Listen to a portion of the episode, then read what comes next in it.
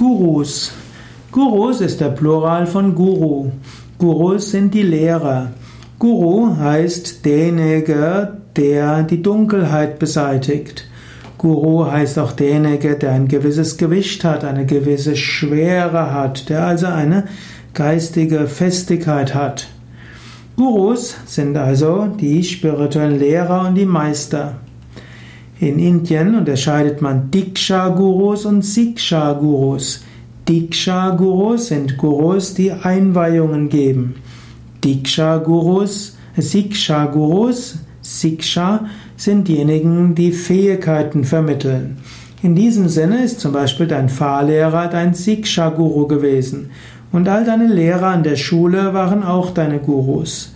Und selbst auf dem spirituellen Gebiet gibt es Siksha-Gurus. Wenn du einen Yogalehrer hast, dem, von dem du Asanas lernst, aber den du nicht als deinen spirituellen Lehrer ansiehst, dann ist es dein Siksha-Guru. Wenn du von jemandem Sanskrit lernst oder von jemandem die Grundprinzipien des spirituellen Lebens, ohne eine tiefe spirituelle Beziehung zu haben, dann ist es ein Siksha-Guru. Genauso gibt es dann auch den Satguru und es gibt den Upaguru.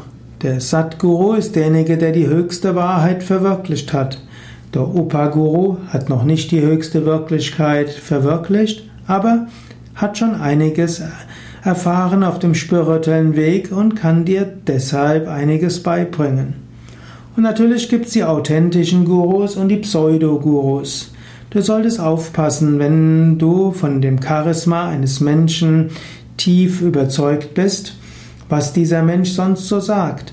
Im Yoga gibt es einige Kriterien, nach denen du sehen kannst, ob es ein authentischer Guru ist.